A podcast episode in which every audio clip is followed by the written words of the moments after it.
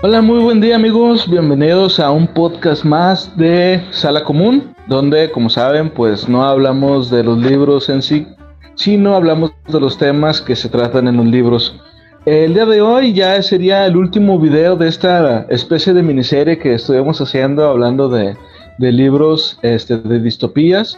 Eh, ya le dimos un recorrido a, pues, básicamente a todos los libros que son los más importantes que fueron los primeros libros este, de distopías que existen. No hemos visto este, libros muy modernos. De hecho, creo que el más moderno es este, que es del 53, si no me equivoco, del que vamos a hablar hoy.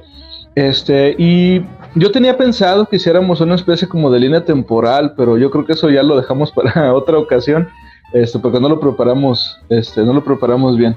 Pero bueno, este, antes de que se me pase, quiero comentarles, porque luego se me pasa y lo termino diciendo hasta el final del video. Ya tenemos canal de YouTube para que la gente nos, nos pueda este, seguir por ahí. Suscríbanse, por favor, denle clic a la campanita y todas esas cosas que los youtubers de éxito hacen. Este, para nosotros también lo voy a hacer youtubers de éxito también. Este, también recuerden que nos pueden seguir a través de Spotify, Anchor y muchas otras páginas en donde hay podcast en audio y pues la página de Facebook, que es en donde principalmente publicamos cosas, que sería eh, Biblioteca Pública Mundial, así tal cual búsquenlo en, en, Facebook. Y bueno, el día de hoy vamos a hablar de este, el libro de un, un, autor que de hecho no habíamos mencionado antes, que se llama Ray Bradbury. El libro es Fahrenheit 451. Este, no sé si quieras, antes de comenzar ya con los puntos, ¿quieres mencionar algo al respecto, Marfeleño? Eh, pues sí, efectivamente, esta es la obra más reciente, estamos hablando de una obra, sí, efectivamente, de 1953. Eh, aquí las cuestiones que vamos a tomar, eh, a comparación de distopías anteriores, donde la sociedad ya te hablan un poquito más de los conceptos de cómo era el control total a través de la distribución de ya sea drogas, como lo hablamos anteriormente con el SOMA, ya sea a través de la distribución de bienes, como lo manejamos anteriormente en 1984, y la distribución política. Aquí vemos un tipo de control totalitario a través de la ignorancia. Es un control que hemos visto en otros libros, pero aquí en la base del libro en sí es la total represión sobre el conocimiento y al mismo tiempo de llenar la información con conocimiento basura. Dentro del libro vamos a estar viendo una temática meramente dirigida al conocimiento, a, a, lo que son las bases de la sociedad, en base a lo que se está viendo en los alrededores y cómo este mismo conocimiento es el peligro en contra del gobierno, como en este caso el totalitarismo solamente quiere reprimir el conocimiento para poder controlarlo. No es una sociedad que está subyugada, no están quitados de bienes, no están negados a tener pareja eh, o demás, simplemente ellos van a intentar suprimir a través del conocimiento. así es. Eh, Mr. Alfa, ¿algo que quieras agregar antes de comenzar con los puntos? Claro que sí, recuerden que el conocimiento es la pieza angular de nuestra sociedad, de, sobre todo de nuestra, de nuestra batalla por la igualdad. Y recuerden que en muchas ocasiones no todo es lo que parece muy bien. Bueno, eh, algo que sí me gustaría comentar eh, al respecto de esa hipotética línea temporal que tenemos pensado hacer, eh, situaría, ya ustedes me dirán si, si, me equivoco o no, situaría esta obra despuesito de lo que fue el talón de hierro, porque estamos viendo este, una sociedad, como dicen ustedes, que no está este, pues totalmente controlada, o sea, no es una sociedad totalitaria tal cual, este, pero sí, sí, controlan mucho el, que puede saber y qué no. Y a partir de aquí vemos cómo va empezando ciertas cosas que luego vemos en posteriores obras como 1984 con las cuestiones de la televisión y la vigilancia. Este, y obviamente eso de andar editando y, modificando este, lo que está escrito y lo que la gente tiene acceso. Yo creo que ahí se situaría. Después de eh, París en el siglo XX y luego el Talón de Hierro, sería esta obra, creo yo. Digo, no sé si ustedes este, lo piensen igual. Digo, a lo mejor se, se mencionan eh, avances tecnológicos que pues en ese momento en las demás obras no, no se mencionan, pero podría ser una línea alterna. Sí, podría ser como una línea alterna, tal vez en eh, yo lo situaría también en un transcurso de un mundo feliz, por las cuestiones de los avances tecnológicos. Digo, no, yo sé que no se menciona tanto como cuestión de la sociedad, pero sí estaría ubicado por ahí entre el talón de hierro y sí entre un mundo feliz, tal vez. Fíjate que yo lo ubicaría un poco entre Un Mundo Feliz y 1984, porque entra mucho lo que es la, la, represión de conocimiento, como ya mencionamos, pero esto ahorita lo vamos a explicar un poquito más adelante, y un poco por los avances tecnológicos que mencionamos. De hecho, hay, hay un avance que no se ha mencionado con anterioridad, que está muy chido, que está muy, muy bueno aquí. Eso lo vamos a ver. si, no lo si no lo tocamos, yo se los digo porque es parte de la trama. Tú, tú nos lo tocas. Con mucho gusto a todos a la vez. Ok, bueno, el primer punto, esto es algo que me pareció muy, muy interesante, sobre todo porque al igual que, lo que pasó con George Orwell, eh, Ray, Bradbury vivió este, en carne propia mucho de, las, de lo que aparece en, su, en su obra. Eh, recordemos que esta obra se escribió en el 53 este, y en una entrevista Ray Bradbury dijo que se inspiró para escribir esta obra por su preocupación en lo que estaba ocurriendo en Estados Unidos en ese momento con el macartismo. Eh, si no mal recuerdo, el macartismo era cuando en Estados Unidos tenían el, pánico así, pero horrible, con lo del comunismo. Estamos, estamos hablando de que recién se acababa de terminar la, la Segunda Guerra Mundial, Rusia pues estaba asentando en lo que iba a ser después la, la, bueno, lo que fue la Unión Soviética. Y en Estados Unidos la gente estaba bien aterrada con que tu, tu primo o tu hermano, tu vecino, eh, tuvieran ideologías comunistas. Y de hecho hay muchos chistes en muchas caricaturas viejas donde hablan de esto del, del comunismo. Incluso hay obras de terror este, que se crearon basándose en este concepto del no saber que si la otra persona es comunista o no, ya después hablaremos de eso, a lo mejor en octubre. Este, pero ustedes qué piensan de esto, de, cómo era el macartismo, que como tal no era una forma este, de represión tal cual, este, al menos no como la que hemos visto, por ejemplo, en, Corea o la que hemos, bueno, en Corea del Norte o la que hemos visto en Rusia. Pero ustedes qué piensan de esto del macartismo? pues es censura a final de cuentas. Yo creo que es el punto más extremo de la censura, porque la censura en sí no te permite llegar a cierta información, pero no, no niega la existencia de la misma. Aquí no solamente no estás negando la existencia, sino simplemente estás yendo directo contra la ideología y la quemas. Es una censura todavía más fuerte porque incluye la represalia. Cuando algo te dicen que está prohibido, simplemente es como que, eh, esto no lo puedes tener. Si lo llegas a tener, te puedes meter en alguna situación o tema, además. Aquí no, la temática es si lo tienes, peligra tu vida, peligran tus bienes y peligra por culpa de algo que tú estás trayendo y que está prohibido, que vamos a tomar el tema más adelante. Entonces, es la peor forma de represalia, porque simplemente no te dicen que está prohibido, te dicen que si lo tienes, la persona que va a estar prohibida tenerlo. Fíjate que aquí en este, en este caso lo del marketismo, marketismo, como se diga, porque se me hace un trabalenguas a mí, eh, es algo que ya se vivió. Se vivió durante la Segunda Guerra Mundial, eh, si mal no recuerdo, mediados en la quema de libros, que es una escena que todo el mundo recordamos por distintas películas. Vamos a hablar, por ejemplo, Indiana Jones, que es muy común verlo, que hasta le firman el diario a, a Henry Jones Jr. O, por ejemplo, en La Ladrona de Libros, que también se incita a... Aquí, por ejemplo, no nada más sucedió ahí, de hecho sucedió en Estados Unidos que por el mismo hecho que se iban, por decir, se iban mencionando, oye, ¿sabes qué? Es que esta persona tiene este libro, llegaron de hecho a quemar dichos libros por esa, por esa paranoia que estaban generando, creyendo que ya estaban conviviendo con los comunistas y desconocían quiénes eran. Sí, sí, de hecho, este, sí, es que como les digo, o sea, en esa época eh, se le llama macartismo por, es que no me acuerdo si era un senador o qué era el tipo ese que se apellidaba MacArthur, y yo lo poco que sé de eso, porque realmente no lo he estudiado a fondo, es porque he visto referencias a esto en otros libros inclusive. Hay un libro de este George R. R. Martin, que estaría padre que luego habláramos de ese libro, que se llama Wild Cards. Es un libro que habla sobre superhéroes pero es, está más cerca, digamos, de Watchmen que de la Liga de la Justicia, por ponerles un ejemplo. Entonces, este, hay una parte en el libro en el que ciertos superhéroes son acusados por el gobierno este, por culpa de, de MacArthur porque les empiezan a decir que son, este, son comunistas y que porque se unen a esto, se unen a esto otro y que no les quieren ayudar al gobierno. Entonces estaría padre que luego lo veremos, pero digo, por eso es que yo sé más o menos qué fue lo que pasó. Y sí, o sea, realmente la gente la acusaban, eh, era como una cacería de brujas, o sea, literal. Eh, acusaban a alguien y como no podías probar que era falso, pues te fregaban. Eh, sí estuvo muy feo esa, esa parte en, Estados Unidos y como vemos, pues eh, Ray Bradbury, pues por su propia preocupación es que escribió esto, porque sabía lo que se avecinaba o se imaginaba, esperaba que no ocurriera, pero sabía que esto iba a pasar.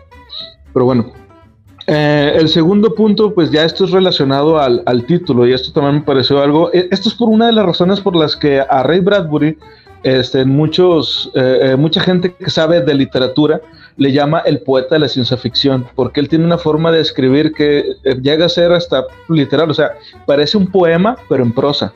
Este, el, título, que se llama Fahrenheit 451, equivale en grados este, centígrados a 232.8 grados.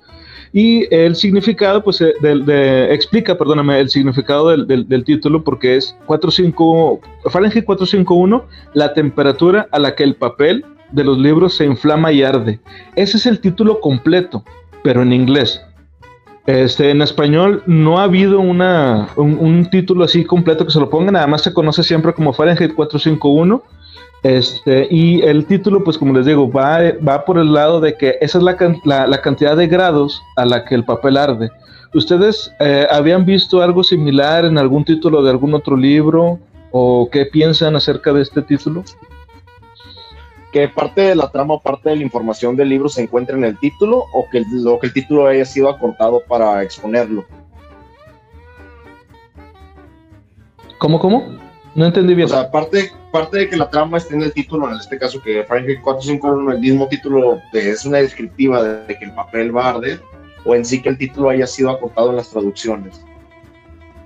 Sí, o sea, tú, ¿ustedes qué piensan del por qué, por qué Ray Bradbury le puso este título al libro? O sea, ¿por qué no ponerle otro título como este, Las flipantes aventuras de, Montag o algo así? O sea, ¿por qué este título en particular?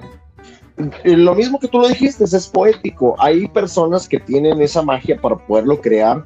Eh, no recuerdo el título actualmente del último capítulo de Breaking Bad, que tiene, es muy conocido por el hecho de que el, mismo título tiene enclavado eh, los componentes de la sangre, de las lágrimas, como un título de, final de temporada, que fue el último capítulo. Yo creo que es algo poético, digo, no lo he visto en libros actualmente, no lo he visto en una estación, pero yo podría comparar eso, como que parte de la información que va a suceder, o parte de, de lo esconden de una manera tan inteligente que es imperceptible para poderlo hacer de para poderlo hacer este, más explícito más explicativo pues. Pero no yo lo veo muy interesante porque el simple título no te dice nada no te no te está hablando tal vez este, te está hablando de una cuestión de temperatura. Tú mismo lo dijiste en la versión en inglés eh, dice la temperatura en la que da el papel de los libros se inflama y arde. Pero aquí la traducción de Fahrenheit 451 a mí se me hace que está súper bien porque no te da ninguna explicativa de lo que va a tratar el libro hay gente inclusive que no está eh, asimilado el sistema, el sistema de, eh, temperatura de Estados Unidos. Yo, por ejemplo, la palabra Fahrenheit también puede llamar, si no tengo conocimiento de que es una temperatura, me podría hablar tal vez de un lugar, de una fecha, de una persona. No, no te da una explicativa y eso se me hace muy intrigante porque no puedes juzgar al libro por un simple título.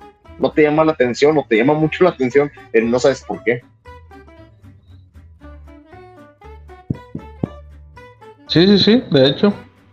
Fíjate que eh, voy a, filosofar, a pachequearme un poco para el que sabe que no sabe qué es pachequear. Es como decir, voy a, indagar de una forma que no se debe. Hay una canción que se llama Lucha de Gigantes y eh, hablan sobre un monstruo de papel.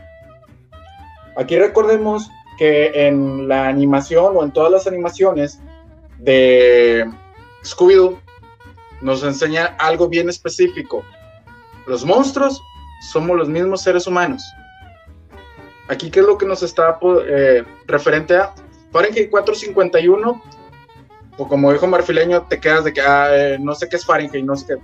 pero ya cuando lo relacionas de que es cuando cierta eh, el papel llega a quemarse a esa temperatura, y si relacionamos que un monstruo de papel puede ser una persona como tal, podría ser cuando una persona quema o en este caso pierde su identidad, o simplemente lo que hace es perder todo y cambiarse a hacer algo nuevo. Algo que puede resurgir de, de las cenizas, no sabemos, pero de eso vamos a hablar un poquito despuesito. Sí, no, de hecho, como dice también Marfeleño, digo, este, cuando una persona ve este título, hasta podrá decir, oye, a lo mejor es una dirección, o oye, a lo mejor este tiene algo que ver con una casa, o no sé, algo, algo, por, algo, me, algo me recordaste, perdón por interrumpirte rápido, me recordó a Tony Tuacasia Avenue. Ándale, exacto. Eh, eh, eso es lo que me refería, o sea, te, te puede, te puede traer a la mente alguna otra cosa que pues nada que ver con la, la historia realmente del libro, a menos que pues ya conozcas el, el, el, título original en inglés. Ahora, a mí lo que se me hizo muy curioso es que, como les digo, este, ha habido cuatro ocasiones distintas en que han traducido este libro del inglés al español. La primera fue en el 58, o sea, poquito después de su publicación. Después en el 67, en el 2012 y en el 2016. Y en ninguna le han puesto el, el, subtítulo, digamos. O sea, siempre ha sido nada más Fahrenheit 451. ¿Por qué? Pues quién sabe. Lo más probable es que haya sido por marketing. Porque es más fácil vender el puro título precisamente por la interrogante que te causa que el ponerle todo lo demás. Pero bueno, ya este, la gente de marketing que nos estará viendo, pues quizá nos podría explicar un poco más al respecto. Este, el siguiente punto es en la novela se presenta una sociedad estadounidense del futuro en el que los libros están prohibidos y existen los bomberos eh, que queman cualquier cosa que cualquier, la, cualquier libro perdón, que encuentren. ¿Ustedes qué piensan respecto a esto eh, de la quema de la quema de libros? Deja tú la prohibición, la quema de libros. Ok, primero que nada, vamos a aclarar esto. Esto sucede en una ciudad de medio oeste de Estados Unidos y sucede en el año 1999, o sea, ya la libramos, no se apuren, ya fueron hace 21 años. Eh, hay un gobierno totalitarista directamente y estamos en medio de una guerra nuclear.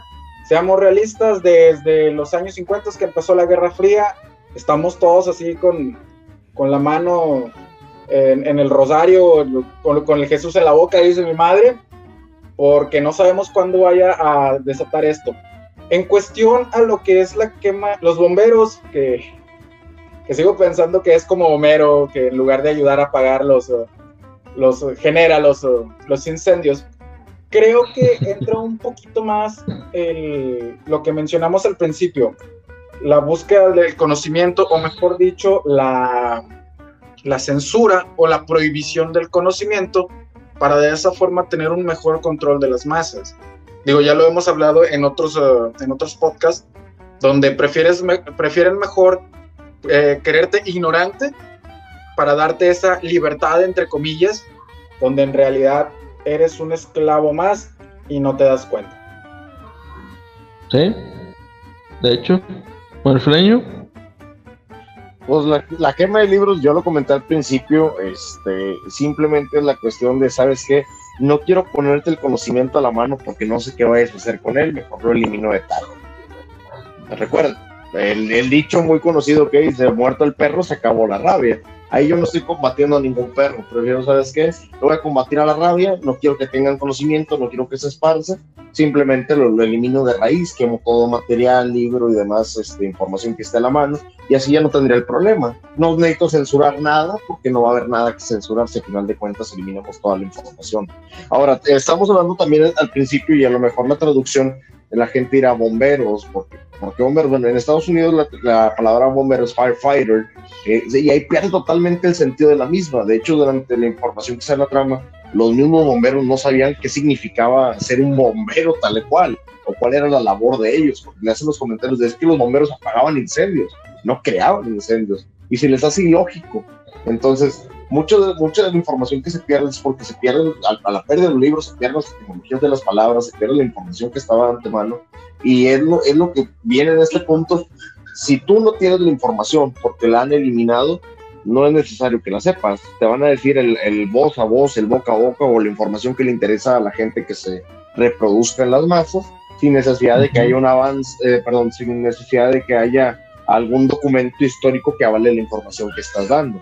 Digo, yo lo veo por ese lado, realmente lo veo por la cuestión de que no quiero que se dé conocimiento, simplemente no lo voy a censurar, lo elimino.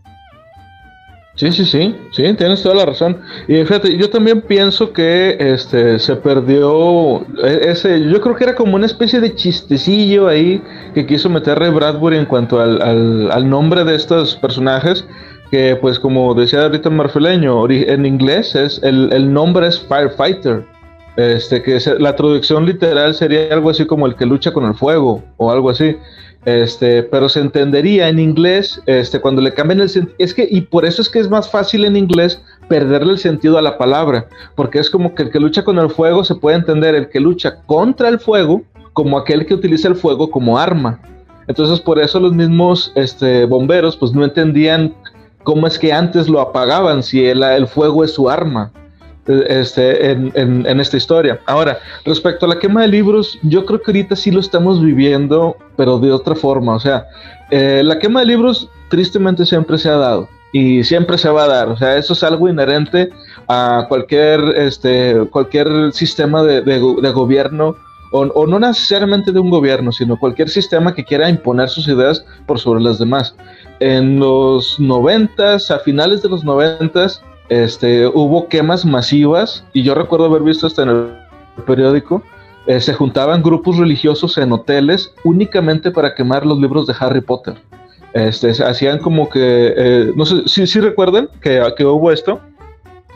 Bueno, este, eh, se hacían como una especie de tipo de convención y daban sus misas y todo, y al final quemaban los libros este, en una hoguera gigante. En, la Segunda Guerra Mundial pasó con Hitler, que quemaba todos los libros que no tuvieran algo que... siempre tenemos que hablar de Hitler. Sí, ya este, sé, es lo que te iba a decir. Sabía que íbamos a llegar tarde que temprano al tema y no quise comentar eso, pero sí, en la, época de Hitler se quemaron muchos libros.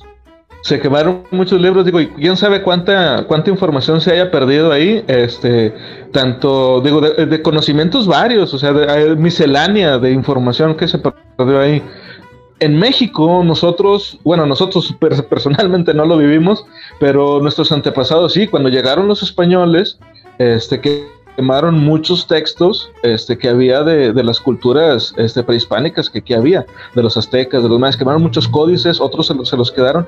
No sabemos realmente qué había ahí. Este, hay algunos libros que tenemos que se basan en lo que está, estaba escrito al parecer en algunos de ellos, como el Popol Vuh, pero realmente no sabemos si eso estaba ahí o no. Ahora, eh, un poco más atrás, este, la, la, quema de la, bueno, no sabemos realmente si se quemó nada más una vez o varias, pero la, la gran biblioteca de Alejandría, cuántos rollos de, libros había ahí, cuánta información que nunca vamos a saber si la pudiéramos o la podamos llevar a llegar a recuperar o no. Hipócrates cuántos remedios tenía y no sabemos ni siquiera cómo lo hacía, porque muchos de sus textos fueron quemados tengo entendido que hicieron la ridiculez de, algunos de sus libros ni siquiera quemarlos, sino utilizarlos para otras cosas. O sea, de que pues, ya ves que eran, ya ven que eran como papiros, este, lo utilizaban como para rellenar, este, o sea, como para hacer la mezcla para las, eh, ¿cómo se dice? El, mortero, para las construcciones y todo eso. O sea, pasaron muchas cosas, pero a lo que voy, y, y, ahorita como lo estamos viendo en la actualidad es con el que borran los libros de las páginas de internet. Hay algunas páginas que son muy, muy interesantes y muy buenas que se dedican a recopilar los libros que ya son de dominio público, como por ejemplo está eh, Project Gutenberg o está también este, las páginas de la mm, del, del ay, ¿cómo se, ¿cómo se llama? O sea, páginas de gobierno, pero por lo general está en, esta, en inglés, porque por lo general son Estados Unidos. Curiosamente, son precisamente ellos los que han estado tratando de recabar y guardar esa información. Y en español, yo no, en lo personal no conozco ninguna página que lo haga, no sé, no sé ustedes. Las páginas de las universidades, mucha de la información que ellos te solicitan, textos y demás, ellos te comparten claves. Digo, en el caso me, me tocó este, mucha de la información que te pegan de los libros, no te pegan comprarlas. Donde, donde yo estudié, o donde estoy estudiando, mejor dicho, eh, te, daban la información y ellos te recopilaban ciertos libros que te recomendaban, recomendado, em, dando énfasis a la de tu materia. Y tenían un una vasta cantidad de libros no relacionados a la misma que eran para lectura general, por así decirlo, y eso se me hace interesante, pero tenías que ser alumno de la escuela para que te asignaran usuario y contraseña de la misma, la cual te voy a decir, era muy genérica, normalmente eran cuestiones demasiado genéricas para tener acceso. A mí se me había hecho muy buena onda de que, oye, podemos compartir esa información para otros lados. No, porque tu login va a estar registrado. Si vemos que hay una, anomalía, te vamos a quitar el usuario. Yo, mm, digo, como información general. Sí, no, y digo, no, podemos ponernos tampoco de que, ah, qué mamones, ¿por qué hacen eso? Porque, pues no, digo, ellos se están dando el tiempo de, de, guardar esos documentos y, pues, obviamente, pues, si quieren, necesitan también de alguna forma tener este, un cierto control. ¿Qué ibas a decir, Mr. Alfa? Fíjate que eh, donde yo estudié, eh, lo que hacían para ahorrarnos hasta cierto punto la investigación, nos daban ya compilados de libros. De hecho, si pueden ver ahí arriba, todos esos libros son compilados de libros que nos otorgaban referente a nuestras carreras. no lo hacían con la finalidad de ahorrarnos, sino decían, bueno, sabes que esto es lo básico. Y aquí vienen las referencias de dónde lo vas a encontrar. Todo está en biblioteca, pero te menciono solo una cosa, tenemos un ejemplar de cada uno. No los hemos digitalizado, no nada. Tómate tu tiempo. Y de hecho éramos fácil, éramos como mil alumnos de la misma carrera y todos teníamos que llegar desde las 7 de la mañana que abrían biblioteca, nos íbamos hasta las 10 de la noche que cerraban para poder utilizar todos los libros conforme a... Sí hay escuelas que los eh, recopilan, sí, en efecto, y la verdad agradecemos a esas escuelas y sobre todo a las escuelas que deciden compartir, pero si ustedes eh, escuchas o que nos están viendo, creen que nosotros podemos hacer lo mismo, compártanos los libros, no hay ningún problema. Nosotros creamos también una página para tener para tenerlos y por qué no compartirlos con ustedes. A final de cuentas, por algo somos la Biblioteca Pública Mundial.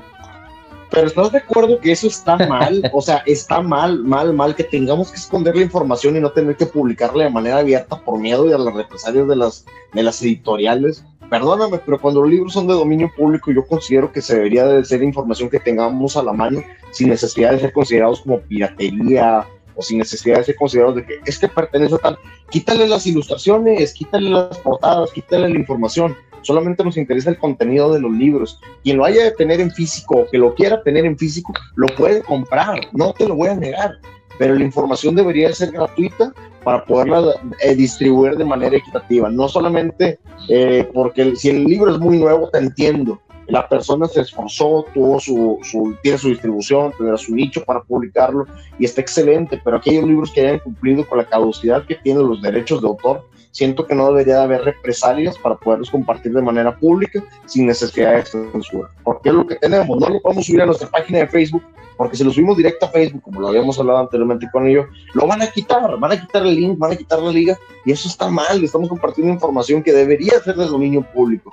Considero yo que debería de haber algún, alguna situación para que algún editorial pudiera tener esa manera de acercar al mundo, y a lo mejor no repartas todas las obras, pero sí comparte mucha de la información. Si te quieres quedar con la obra más, eh, eh, la, obra más destacada de cierto autor, quédatela, pero danos la información del resto, ya veré yo si me acerco. Sí, sí, sí. De hecho, mira, en, en, Colombia, nada más que ahorita no tengo aquí la, la, aplicación, este, pero ahí les dejo, les voy a dejar el enlace en la descripción del, del video. En Colombia sacaron una aplicación para celulares que es de la, de la biblioteca de, de, del, del, país, o sea, es la, la, biblioteca, digamos, la más importante, pues, de, ellos, este, y tienen un montón de libros. La aplicación es gratis y lo más genial de todo es que hay muchos libros que son en, o sea, el mismo libro lo tienes en diferentes formatos. Hay en audiolibro, este, hay diferentes ediciones del mismo, ahí lo puedes leer, están en PDF, están en EPUB y dentro de la misma aplicación lo puedes leer.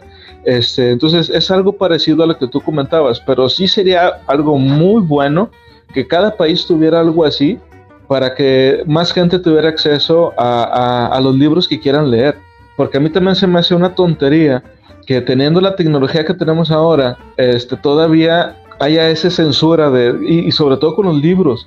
Porque como dices, este, ok, alguien escribió el libro y eh, un libro nuevo, pues obviamente no te lo van a regalar así de, de gratis tampoco, porque se esforzó y se quemó las pestañas en, en, escribir e idear la historia el, el autor. Pero todos los demás libros, los que ya son de dominio público, o sea, no es dominio público entonces porque tengo que ir a pagarle a, la, a, la, editorial que lo publicó. Ahora, ok, yo, yo tengo que pagar pues por el papel y todo. Pero si ya tenemos tablets, si tenemos los celulares, ¿no es más fácil nada más descargar el libro y ya? Y como lo hacemos, pues luego andan borrando este, los, libros de las páginas web. Y eso es lo que sí me parece bien, mal porque, ok, ya no los queman, ahora los borran. Pero pues básicamente es lo mismo. Pero bueno, esperemos que estas cosas cambien porque al menos aquí en México, que es donde vivimos, no hay una librería o no hay una biblioteca cerca, que esa sería la, la, otra opción, que haya bibliotecas donde puedas ir y sacas el libro y ahí lo lees. Pero pues bueno, no hay eso todavía. Em, al menos no aquí. Bueno, ahora el siguiente punto. Este, en la novela bueno, esta, esta novela también ha sido interpretada, pues bueno, se le ha dado la interpretación de que enfoca el rol histórico que ha tenido la quema de libros para reprimir ideas disidentes. Esto pues en realidad es parte de lo que ya estábamos mencionando hace una vez, hace un momento, perdón. Pero aquí está lo más interesante, la televisión hizo que la gente perdiera el interés por la literatura. En este libro, las televisiones son unos aparatos enormes que ocupan las cuatro paredes de una sola habitación este, y la gente ya no nada más se sienta a verla, sino es como que te sumerges en toda una experiencia sensorial. ¿Qué piensan ustedes de estos dos conceptos? La televisión así enorme y el hecho de que la tele precisamente haya evitado que la gente siga con el interés de la lectura. Pues es una cuestión muy, perdón, pero pues es algo, es una obviedad. Digo, yo sé que actualmente eh, tal vez de la gente que nos está viendo por redes sociales, tenga, eh, yo te puedo decir que de 10 personas que nos ven, tal vez 5 o 6 te van a decir, tengo muchísimo que no prendo la televisión solo para ver las noticias, la, temperatura, eh, carriles obstruidos y demás. Pero para sentarte a ver un programa actualmente, no. Volvemos, lo hemos comentado antes, mucho de esta información en su momento no era previa al Internet muchos de los autores de las distopías han fallado en predecir el Internet y han puesto el medio masivo como la televisión. Tienen razón en el respecto que es una experiencia que te sumerge enteramente. Actualmente eh, la realidad virtual ha avanzado tanto que te sumerge enteramente en una experiencia sensorial, auditiva, el, cine en 4DX, desconozco cómo se llama, yo no, yo no voy a, no voy mucho a las salas de cine, este, desconozco un poquito del tema, pero sí te, sí te sumerge en una experiencia que a lo mejor te opaca la lectura, te lo hacen ver como, ah, este es tan simple y tan básico que realmente no vale la pena si yo te puedo ofrecer eh, el sonido envolvente y la sensación de estar ahí y ofrecerte eso. Entonces, lo que ellos están haciendo a final de cuentas, están sumergiendo a la persona para que experimente más sensaciones, lo sobreestimule y vea como que la literatura no es necesaria.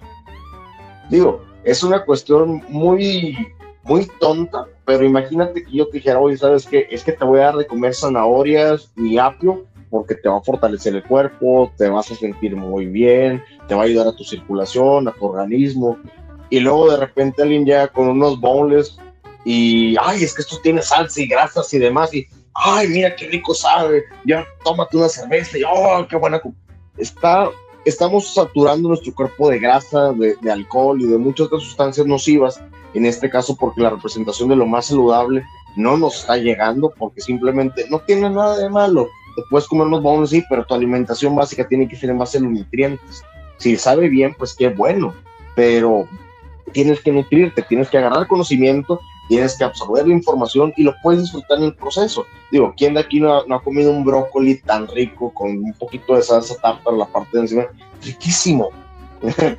pero es, es parte de eso, te nutren demasiado con cosas inútiles, con grasas, eh, eh, azúcares y demás, que al final de cuentas lo que tu cuerpo quiere es sentirse bien. ¿Qué pasa con eso? Las sensaciones adicionales son lo que te está dando la televisión y no la lectura. Yo lo veo como esa representativa. Fíjate que eh, aquí creo que es algo a lo que apuntaron y pues casi casi le dieron al centro seamos realistas, ¿cuántas personas nos detenemos a, leer los libros como tal? O como discutimos la vez pasada, ¿cuántas personas al menos se dedican a escuchar el libro? A escuchar que alguien te lo narre. para tener al menos ese acercamiento a la lectura. Eh, por desgracia es algo que estamos viviendo. Eh, de hecho, hoy tuve una plática un poquito fuerte con, uno, con un amigo sobre esto, de que, oye, prefiero mejor dar un contenido de calidad que esté basado en libros, que esté basado en, en contenido bueno, contenido de, películas, contenido de videojuegos, a simplemente estar eh, haciendo lo que hace una televisora, que es eh, humillar a una persona, a lo que es eh, menospreciar a tal, tal y cual gente. Y seamos realistas, es algo que estamos viviendo. desde mi punto de vista sí está muy mal, pero sin embargo, pues ahora sí que le atinaron sin querer. Pues sí, Fíjate, es que yo creo que también todo depende, digo, la televisión, la televisión como concepto no es algo malo. O sea, de entrada aquí hay, hay que aclarar también eso. O sea, la tele como tal no es algo malo, es un medio, nada más. Es una herramienta que se puede, sabiéndolo utilizar, es algo genial. El problema es cuando ya la televisión la utilizamos únicamente para distraernos. Este, y como decía hace un momento Marfelaño, o sea, ya te sobreestimulan los sentidos y llega un punto en el que pues ya no, ya te cansa hacer cualquier otra cosa. Este, la televisión es una actividad sedentaria, más decir, leer libros también, sí, pero hay otras opciones, como decía ahorita también este Mr. Alpha, puedes leer, leer el libro escuchándolo en, como un tipo de audiolibro. Este, hay aplicaciones en, en, en Google, eh, eh, bueno, en los celulares, para, para, que el programa o la aplicación te lea el libro en formato PDF o en formato EPUB y puedes hacer ejercicio, irte a caminar y escuchar el, libro y lo estás leyendo. Es, digamos, si, si, lo ponemos en porcentajes, una película sería más o menos un 30% del libro, una miniserie sería más o menos un 50%, pero el audiolibro es alrededor del 95% del libro. Y ese otro 5% de, de diferencia es porque cuando tú lo lees, tú te imaginas voces distintas para cada personaje y en, la, en el audiolibro pues es la voz de la máquina nada más que estable y hable. Pero es lo más cercano a, tenerlo pues digamos en otro medio y aún así disfrutar de la obra este pues en, su, en su totalidad podríamos decir. Este, y a mí sí me parece también que el hecho de que tenga... Ah, perdóname, dime, Mr. Alfa. Fíjate que agregando un poquito ahí a lo que mencionas de los audiolibros, que en este caso encontré un canal de YouTube donde hay unos audiolibros y sí te, te narra una, la voz de una mujer, de, una chica, y cuando, por ejemplo, son dos varones los que están platicando, te ponen voces diferentes. ah, qué genial. Ya, soltaron esa, ese nada más te voy a leer, ah, vamos a interpretarlo, vamos a jugar un poquito a la radionovela, vamos a, jugar un poquito al teatro. Ándale, eso está muy chido. Sí, les digo. Pero los libros no tienen por qué ser sedentarios, puedes hacer actividad física, como te decía Mr. Alfa. Yo te recomendaría un reto para ponerte así fuertecito. Agárrate una pesa, hazte una serie de cinco y ponte a escuchar Macbeth. Cada vez que hablen de muerte, cinco repeticiones. sí, güey. Oh, Pero sí, vas, a terminar, vas a terminar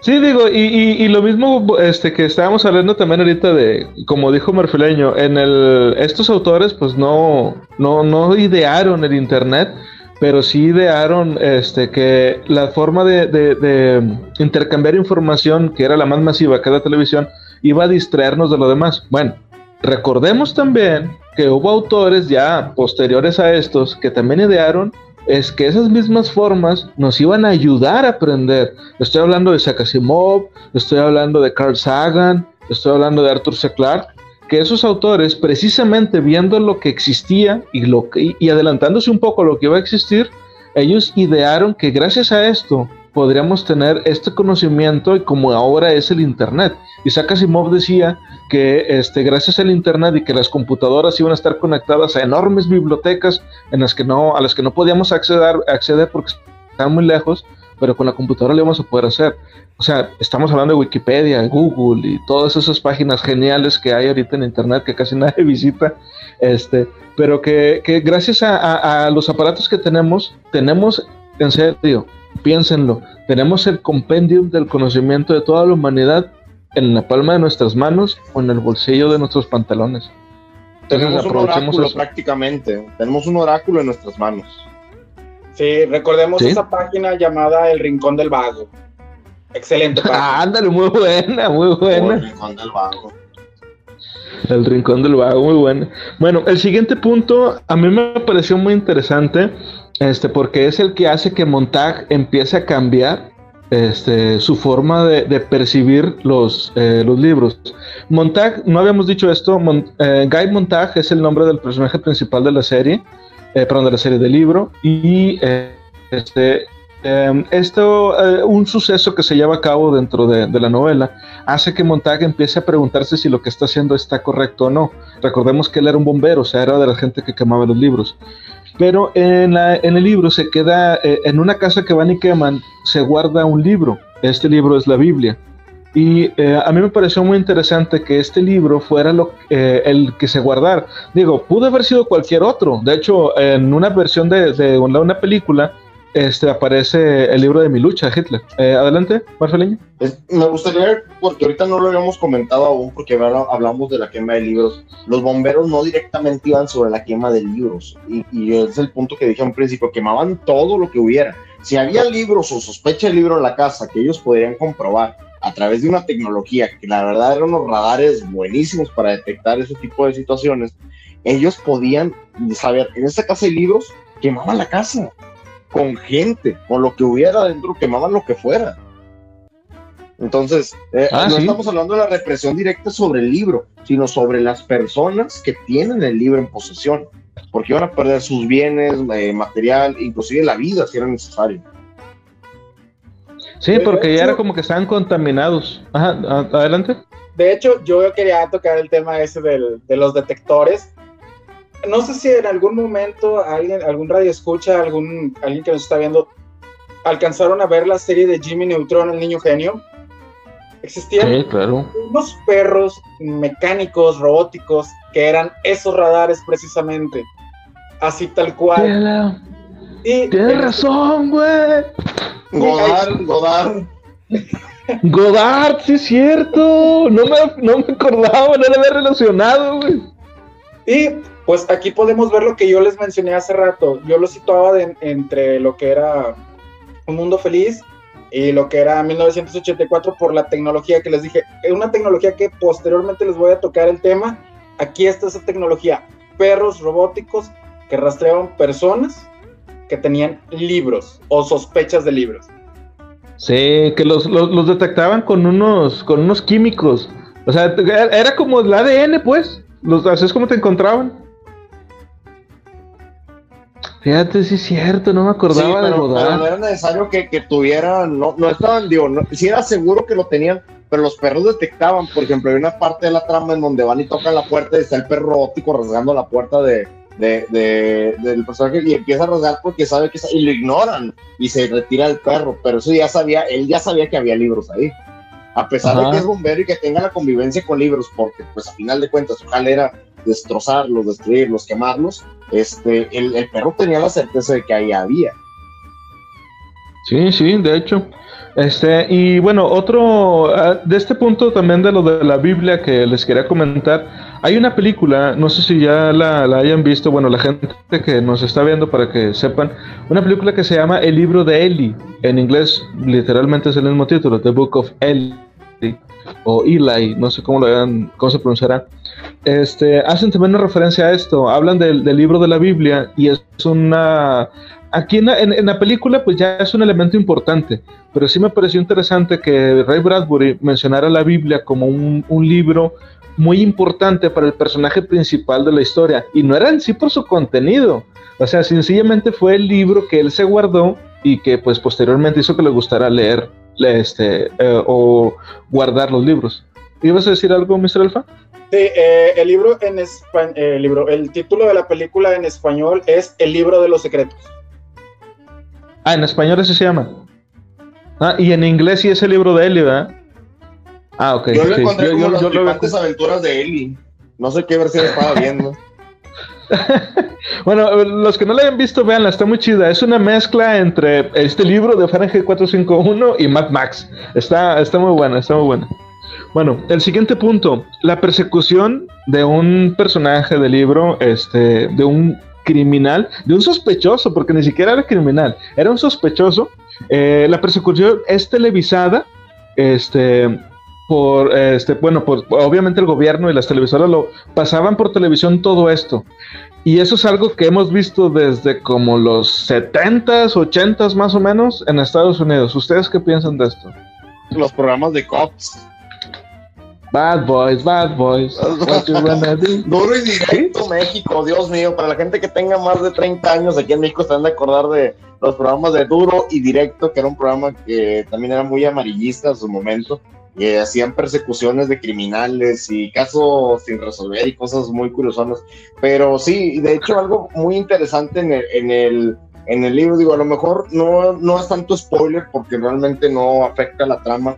Eh, cuando están haciendo estas persecuciones, eh, logran capturar al sospechoso o al, al susodicho, pero pues no era él a final de cuentas atraparon a una persona que ni siquiera él, era un tipo que estaba por la calle echando un cigarro tranquilamente y de repente le cayeron encima y resuelto.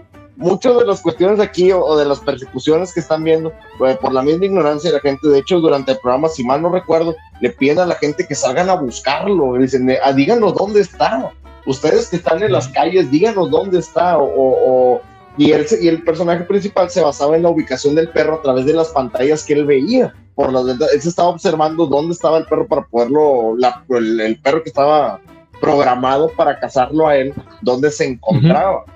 Entonces, este tipo de persecuciones, yo sé que lo vemos de manera muy amarillista en ocasiones, eh, porque aquí en México no se da tanto las persecuciones en vivo tan, tan espectaculares, me refiero en el aspecto tan cineasta de, que va el helicóptero arriba tomando la toma y van los, eh, las patrullas persiguiéndolo, pero en el libro, al, ver una sociedad estadounidense, eh, como lo dijo Felipe, son programas de los 70 80 donde ya hacían este tipo de, de, situaciones reales, no eran representaciones de las mismas, eran situaciones reales en su momento, en vivos, por así decirlo. Eh, yo siento que es parte del mismo amarillismo y el morbo que le va a traer a la gente ver ese tipo de situaciones que está sucediendo y, te sacan un poquito, volvemos a te, te, te, extrasensoría todo, de que, ah, mira la emoción, de prácticamente te sientes en el lugar del policía o del helicóptero que lo está persiguiendo por el tipo de vista y eso pues te va a llamar a que tú lo estés viendo. Realmente de eso, a leer un libro, para ellos se les hacía más interesante ver ese tipo de situaciones.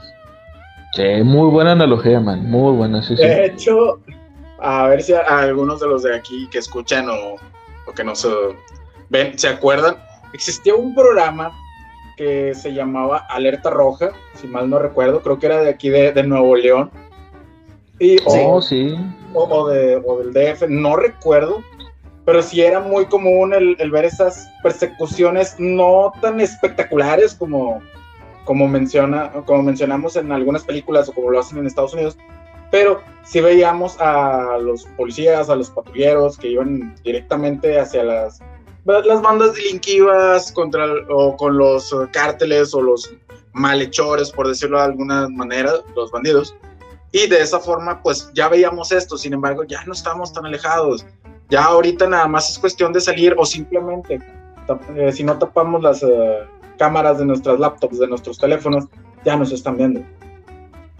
Sí, sí, no, no, este, y, tienes razón, o sea, este, estamos en una constante, pues, vigilancia, rastreo, análisis, si lo quieres ver de cierta forma, pero a mí sí me llamó mucho la atención de esta parte porque, como decías hace un momento, o sea, en esta parte al menos Bradbury le dio directo a la Diana, con el que iban a estar televisando las persecuciones, y esto entra también dentro de la deshumanización, precisamente tanto del espectador, como del, de, lo que se está televisando. Digo, o sea, esto es exactamente lo mismo que sale en 1984 con este, eso de los dos minutos de odio. Este, tienes esa, esa persona ahí que está, que, que, va huyendo en, una, en un automóvil y ves cómo lo van persiguiendo en, los helicópteros.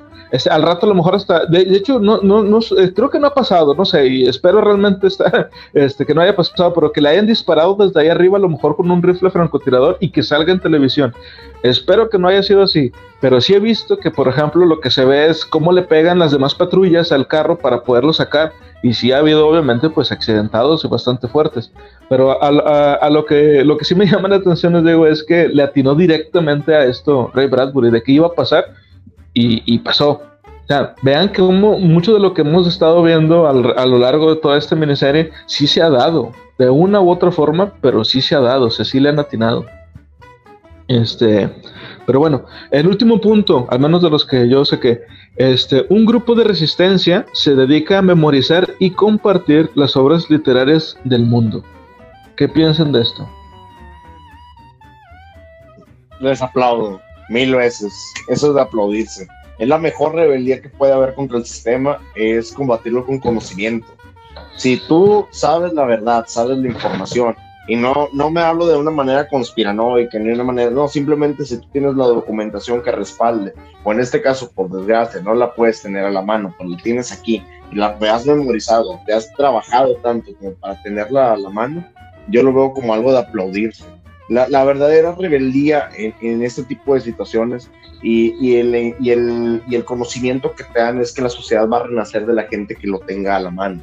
Ese conocimiento eh, que te ha salvado de la extinción, tantas veces, te va a salvar en un momento. Imagínate que una persona eh, mezclara, no sé, algún elemento químico de su cocina, como se ha hablado anteriormente, de que si mezclas cloro con, con ácido, este, este para limpiar baños, no recuerdo cómo se llama, este, muriático, muriático, muriático de, que genera un gas venenoso y te va a matar. Si no lo sabes del boca a boca porque no te lo han enseñado y no hay algún, algún este, documento que respalde esto, eso genera muerte. O sea, eso genera muerte a final de cuentas, genera los gas mostaza, genera el tipo de, de componentes que queman tus pulmones. Todo ese tipo de información, la gente que lo sabe de memoria y que realmente tiene ese conocimiento va a sobrevivir a final de cuentas.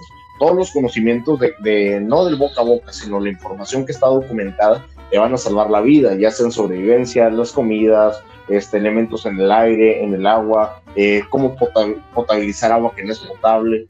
Todo ese tipo de conocimientos, a final de cuentas, la gente que lo tiene va a sobrevivir. Y ese tipo de gente va a compartir más el conocimiento y lo tiene que dejar plasmado para futuras generaciones. Siempre, si lo dejamos en el boca a boca, se va a perder información importante. Es un teléfono descompuesto a final de cuentas. En algún momento la información relevante se va a perder y va a causar el fin de una sociedad.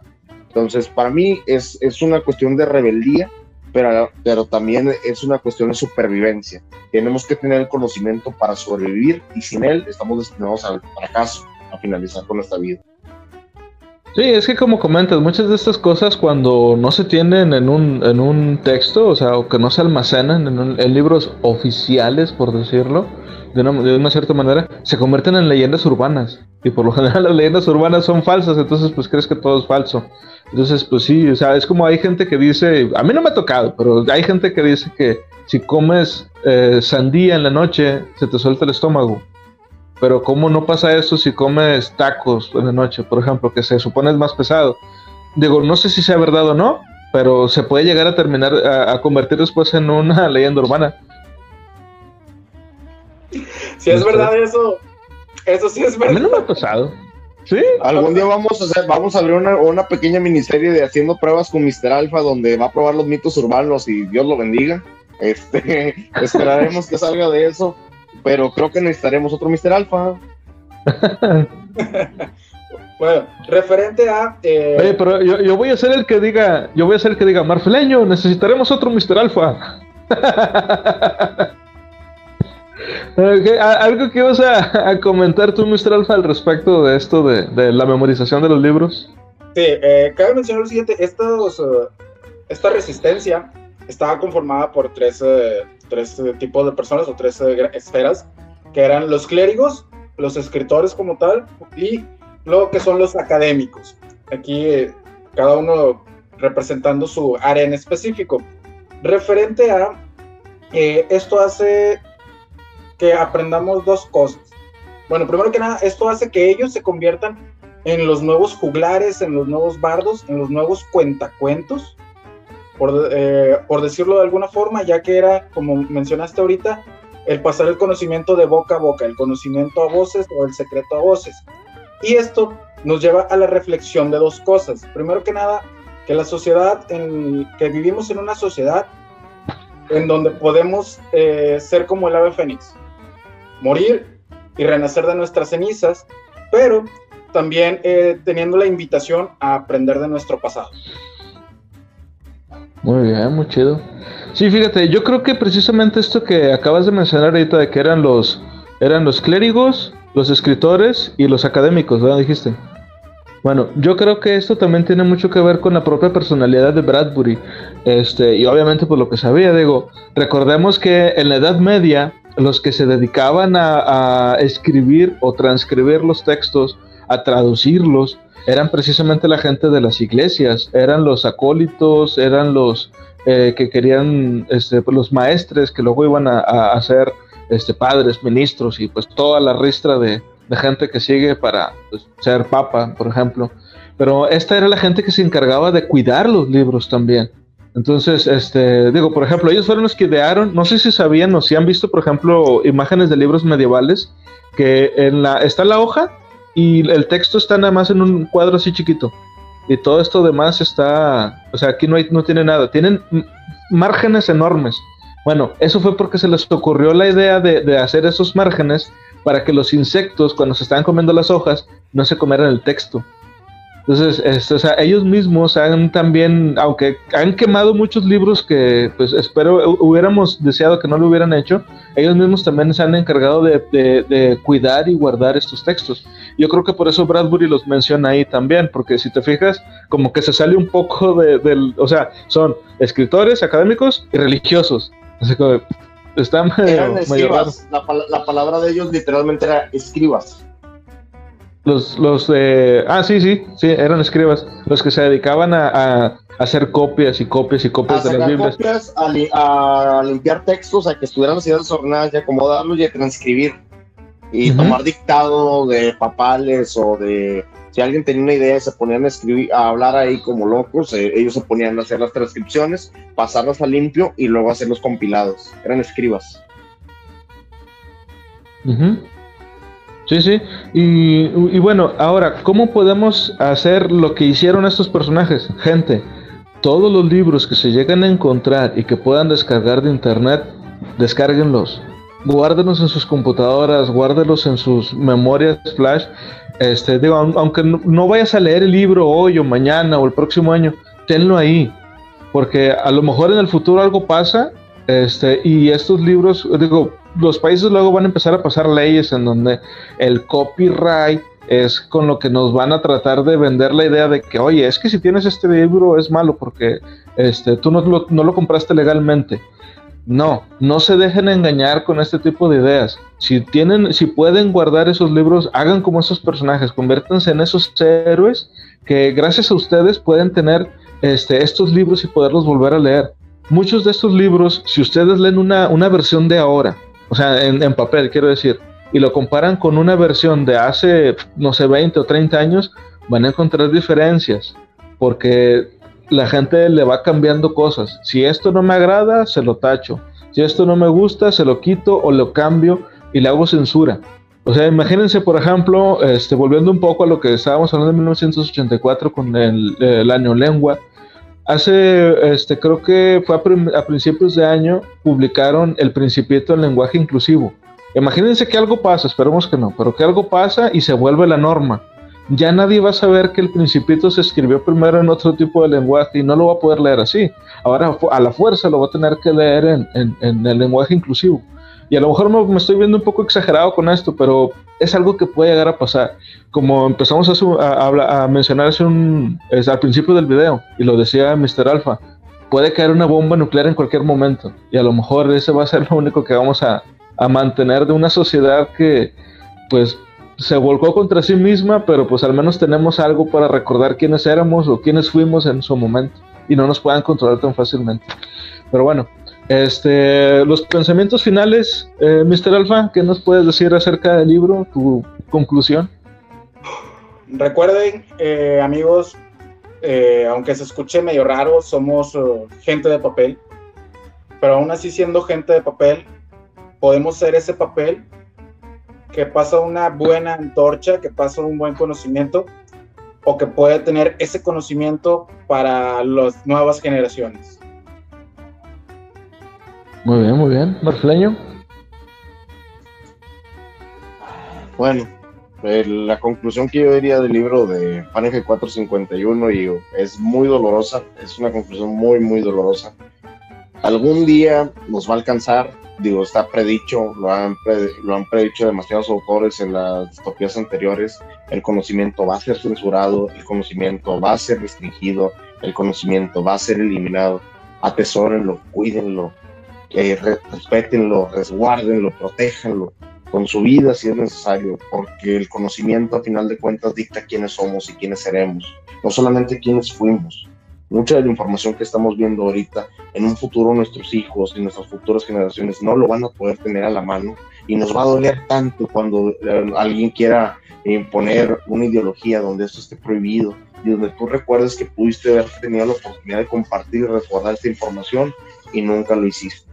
A mí me dolería tanto que desaparecieran tantas grandes obras, tanta información, tantos textos, y en su momento a lo mejor fueron criticados, censurados, y que más adelante van a volver a ser censurados y eliminados solamente por la cuestión de que no sean considerados aptos para las nuevas generaciones. Entiendan, toda la información es un arma. el arma más poderosa que podemos tener es el conocimiento. Y si nos deshacemos de él, vamos a ser una masa aborregada que va a terminar haciendo los mismos errores del pasado con otros nombres. No lo digo yo, lo dice la ciencia. sí, muy buena. Este, y yo también para terminar, pues igual, este, lo que les dije hace un momento, si pueden encontrar un libro en internet y descargarlo, háganlo. Descarguen tantos libros como puedan y sobre todo compártanlos. No se los queden nada más para ustedes. Si pueden grabar, quemarlos en un CD, si es que eso todavía lo hacen, o ya estoy de boomer, este, si pueden quemarlo en un CD, pásenlo a alguien más, o en una memoria USB, o compártanlo en tantas páginas como puedan, en, este, por WhatsApp a sus amigos, mándenlos por correos. Toda la forma que puedan compartir un libro, háganlo, porque es como decía Marfelaño, o sea, no dejemos que esto se pierda ahorita, este, eh, si no lo quieres leer ahorita está bien, no hay problema, pero eh, ahí tenlo y, y ten una forma de compartirlo. Hay muchas páginas en Facebook en donde yo he subido algún meme en donde hago referencia a esto de descargar un libro y compartirlo y me bloquean. Tanto me bloquean el meme como me bloquean a mí y me salen con la excusa de, es que estás haciendo apología de la piratería. Vato, para empezar es un meme. y en segundo lugar, no es piratería, o sea, sencillamente si el libro lo puedo descargar de una página legalmente, como les había dicho de Proyecto Gutenberg, pues eso es lo que yo me refería. obviamente no te vas a meter de hacker a, la librería del Congreso de Estados Unidos y descargar todo lo que hay ahí, o sea, pues no, tampoco. Pero hay muchas páginas en donde de forma legal pueden descargar libros. A esos a los que me refería también. De, entren, descárguenlos, guárdenlos y compártanlos con todas las demás personas. Este, me gustaría aprovechar también que hiciéramos ya una conclusión, porque pues es el último, el último video que vamos a hacer de distopías de momento. Vamos a hacer después otra miniserie, la segunda parte, ahora con, este, con más hierro o algo así. Pero este, este es el fin de la primera parte de las distopías. ¿Algo que quieran mencionar al respecto? No hay que, fecha que no se llegue ni plazo que no se cumpla esto se habló desde los años 1800, estamos ya en el año 2020, en este bendito año 2020, podemos decirlo de alguna forma. Estamos cada vez más cerca a todo lo que apuntaron los autores. Aquí todo depende de tú, de ti que nos estás escuchando, que lleguemos a esos regímenes totalitaristas, a esos uh, a esa censura, de ti depende todo esto. Si tú quieres formar parte de la rebelión, todo depende de ti, de que pelees por tu alma, de que pelees por tu individualidad, de que pelees por la igualdad ante todos y sobre todo que pelees por tener un futuro mejor. Muy buena. ¿Manfleño? Prefiero vivir en el mundo del planeta de los simios a cualquiera de los libros que vimos anteriormente. Es sencillo. Prefiero que, la humanidad se acabe, se termine, se, finalice y se consuma dentro de sí misma a tener que vivir los horrores. Recuerden, hay peores destinos que la muerte. Y muchos de ellos los hemos visto ahorita. Entonces, si no quieren que eso suceda, si no quieren vivir en alguna distopía, aprendan de los errores de la misma, no los vuelvan a cometer. Y si tienen dudas, hay bastante información para ver dónde, a dónde vamos. Muy buena. Bueno, yo pues como despedida diré que es mejor morir de pie que vivir de rodillas. Y yo creo que esa es la mejor forma de pensar este, y de ver las cosas de todo lo que hemos visto. Como decía Marfileño, vimos, eh, hemos visto y hemos platicado mundos horribles. Algunos parecían algo bueno, pero pues ya vimos que todo terminaba mal en realidad. Y yo creo que esa es la esencia de, de, una distopía de entrada. Ya después veremos otras distopías diferentes que no son o no parecen tan, tan malas, pero pues todas esconden algo negro por dentro. Este, y les quiero agradecer a todos los que nos estuvieron siguiendo este, en los podcasts, eh, en los videos que hicimos también en, en, YouTube, en Facebook, que siguieron nuestros videos. Van a venir cosas nuevas, vamos a seguir haciendo videos este, de libros. Eh, tenemos algo planeado también ahora para octubre. Espero que nos sigan este, viendo. Suscríbanse, compartan. Se cuiden, rezar. Nos vemos.